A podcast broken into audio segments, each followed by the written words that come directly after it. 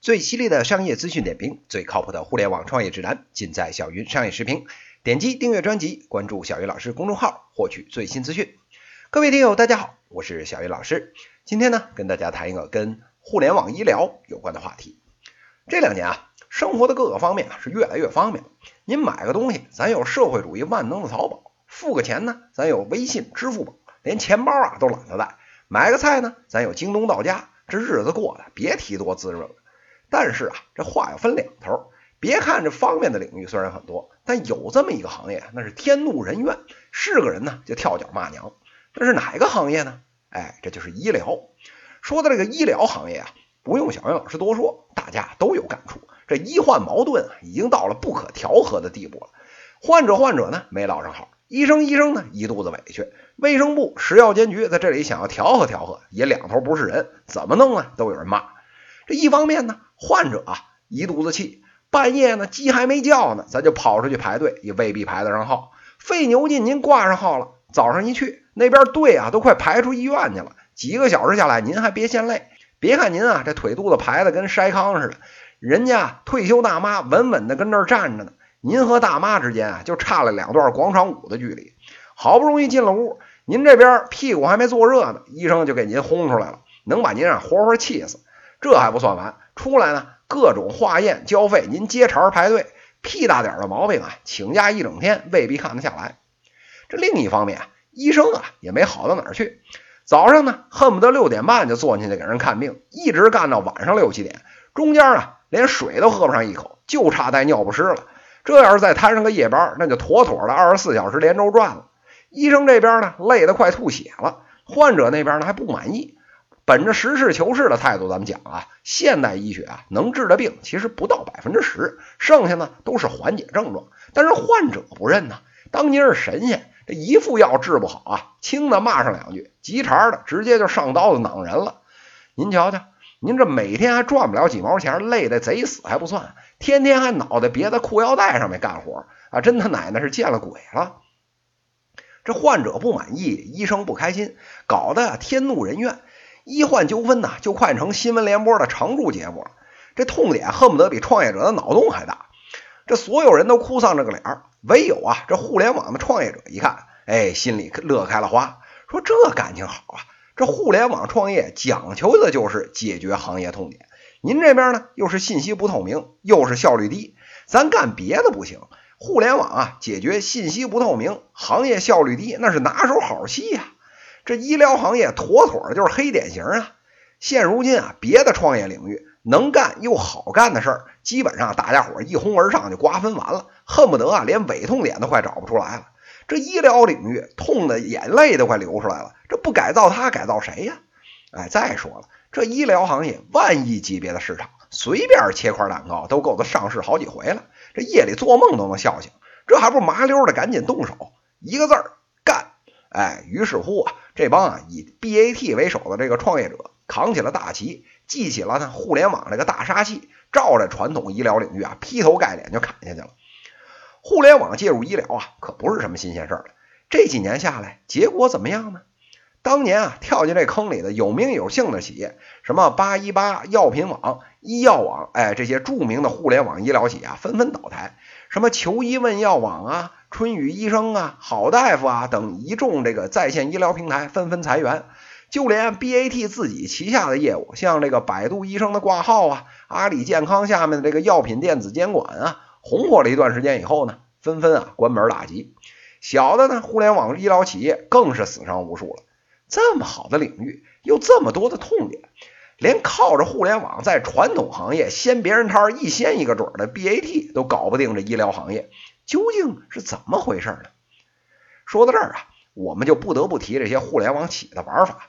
这按照这个互联网企业这个打法啊，这创业呢必须得是拿痛点来开刀，而在医疗行业呢，最大的痛点啊就是下这三个。这第一个痛点啊，就是挂不上号。挂号这事儿啊，在二三四线城市还好说。这要是在北上广一线城市，哎，那可就要了亲命了。您这有一天身体不太舒服，想去医院看看，知名点的大医院，什么协和呀、同仁啊，您官方渠道一看，我的个亲娘啊，这号都约到下半年去了。等这号排上，要不就是我挂了，要不就是这病自己快好了。有没有临时快放出来的号啊？哎，有。那呀，得前一天晚上五六点钟，您啊拿着背后卷去排队才有戏了。弄不好啊，还得跟那个票贩子干上几架，说不定啊这舒筋活血，这病就好了。您说啊，这痛点痛不痛？那痛的妈都快叫出来了。那怎么办呢？哎，这互联网创业者就开始琢磨了。第一波人一拍脑袋到了医院，想把这每天呃临时的这个号这业务啊给接下来。殊不知啊，这医院里面早就超负荷运营了。每天能放出那几个号，连送关系户都不够，还给您？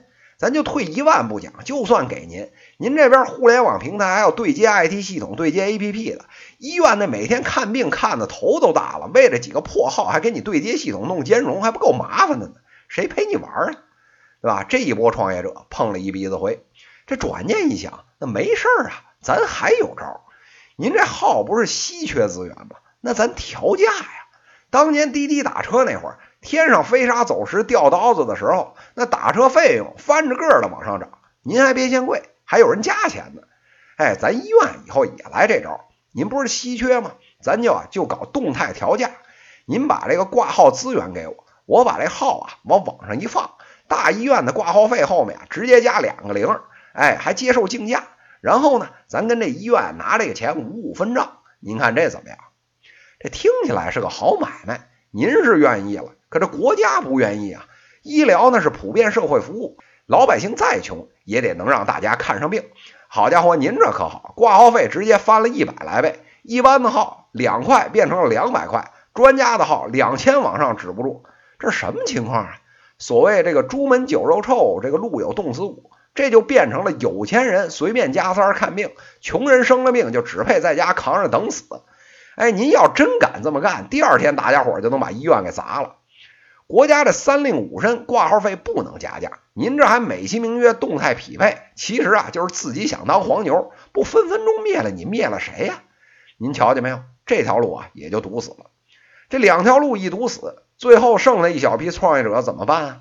哎，挂号网站这台子虽然搭起来了，但是刚才说的牛逼的医院呢不买账，国家又不让加价，一般的医院呢？资源又过剩，没痛点卖不出钱，患者和医院都不买单，最后啊，又走上了卖这个医疗广告这条不归路了，陪着笑脸给莆田医院去导流去了。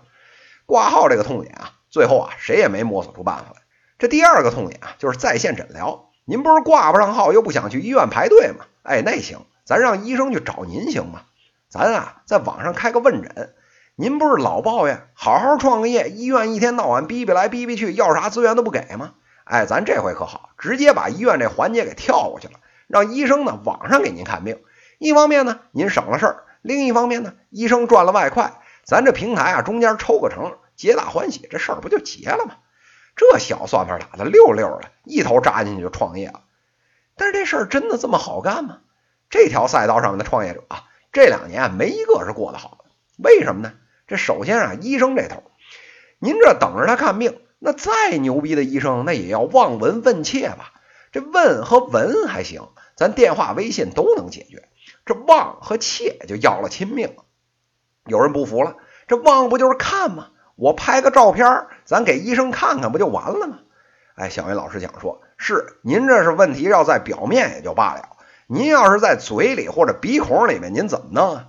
就算有这个家人帮忙。您照这效果还未必符合医生的要求呢。为了这照片对哪儿照、曝光怎么样，教育用户得教育半天，这事儿怎么弄啊？您这要是手机功能再强一点，拍完啊自动磨个皮儿，再弄个柔光效果，美颜一把，那神仙也看不出得病来。哎，望咱说完了，咱再看看切切呢，就是诊脉。西医里面呢，就是看化验结果。这一方面呢，各个医院的设备品牌不一样，检测结果其实一致性特别差。三甲医院之间呢，都够呛能通用，这是其一。这其二啊，就算这结果能通用，我就问您，您这化验单是谁给您开的呀？那必须得是医院医生才能开吧？我他喵的都去了医院了，我还不顺便把连化验带把病一起看了？我还拿着结果憋着不问医院的大夫，非要上网来找您呢？这时候有的创业者就不服了，说：“小云老师，您这是抬杠啊！”有了这化验结果，我们家在小地方，这医生不行，我怎么就不能上互联网，让北京的大专家帮我看看呀？小云老师就想说了，您这呀确实是刚需，但是啊，您想过没有？真要是大专家，每天上班那点业务量都快忙死了，还要搞科研，为了您这块儿八毛的，回家呀还要跟您在网上掰扯，一会儿要这指标没有，一会儿要那结果不全，再加上您这外地口音一搅和，一个小时恨不得就过去了。您这还流着哈喇子琢磨着怎么让病人给医生打分，促使医生来提升服务质量呢？那边根本懒得干，爱咋地咋地。瞧见没有？一方面医疗的供给方控制不了。另一方面呢，大病靠这个解决不了，小病用户人用户自己在家附近的医院就解决了，也不愿意啊花这冤枉钱。就算您玩了命的补贴也拉不住人，解决不了痛点，最后啊只能是一拍两散，各走各路罢了。这最后一个痛点啊就是拿药，看病不行，咱倒腾药总行了。咱在家有的时候啊搞不齐，哎有个头疼脑热。哎，没什么大事呢，就是不舒服，没想着去医院，就想啊自己在药店买点药吃了，咱就算了。什么板蓝根呐、黄连素啊，解决就完了。好了，这卖药的生意总能做了吧？哎，这条创业路上啊，一共两拨人，一拨人呢去做了送药，一拨人呢去做了卖药。送药的这波呢，什么药给力啊，快方送药啊，死的快差不多了。哎，为什么呀？因为啊，现在药店已经够密集了。城中心里面呢，这不算是个需求，而那旁边没药店的呢，那地方快递都不愿意过去，这是其一。这其二啊，这送药本来就是低频需求，再加上您这药五块，配送十块，您怕用户不爽，这一补贴，立马把自己折进去了，融这几毛钱还不够补贴运费的。再看卖药这头，这药品啊跟普通商品不一样，国家有监管，人家有限价。一方面呢，处方药国家不让卖。另一方面呢，您要卖非处方的常用药吧？国药、上药这些老牌国企为了自己渠道的利益，根本不愿意开放给你这些互联网药店常常用的药品。您一堆常用药拿不着货，您卖不常用的吧？它没啥需求，量上不去。再加上卖药里边啊，现在各种陷阱。比如说啊，您就卖这康泰克，您只要是敢卖，哎，互联网黑产立刻注册一万个用户号，一人买一盒，扭脸啊，人家回去练冰毒去了。这可好。别说食药监局了，这公安立刻就上门啊，把您这创业团队连锅给端了。听了上面这几条啊，互联网的创业者们估计一半都歇菜了，说这也不让干，那也不靠谱。这大太阳底下明摆着的痛点咱都搞不定，那其他就更别提了。这互联网的医疗，难不成真的是黄粱美梦一场？哎，小云老师就想说，这呀还真不是。上面说的这几条路呢，确实不行。但是啊，这个行业里面也着实有几个做的特别火、赚上钱的。哎，咱先今天啊拿两个出来说说。这第一个是婴幼儿的线上问诊。这时候人家说了，等等等等等，你不刚才说了吗？说这在线诊疗它不靠谱啊。这时候怎么又说行了呢？哎，您注意啊，小鱼老师刚才说的是泛泛的问诊，哎，现在确实解决不了。但这是婴幼儿的线上问诊啊，这是一个非常特殊的品类。哎，要说这孩子呀，现在家里呢，大多数只有一个，那没跑了，肯定是没有弄孩子的经验。少数有这个两个娃的，中间也差了好几年的。当年您攒下来那点小经验，现在也忘得差不多了。这孩子出来，哎，不会说话，就知道哭，没办法交流。全家四个老人，再加两个爸妈，十二双眼睛全盯着呢。有点风吹草动啊，全家一起都吓尿了裤子。其实说实在的，这婴幼儿啊没什么大病，母体里带的那点免疫还没耗光呢，能有什么大病啊？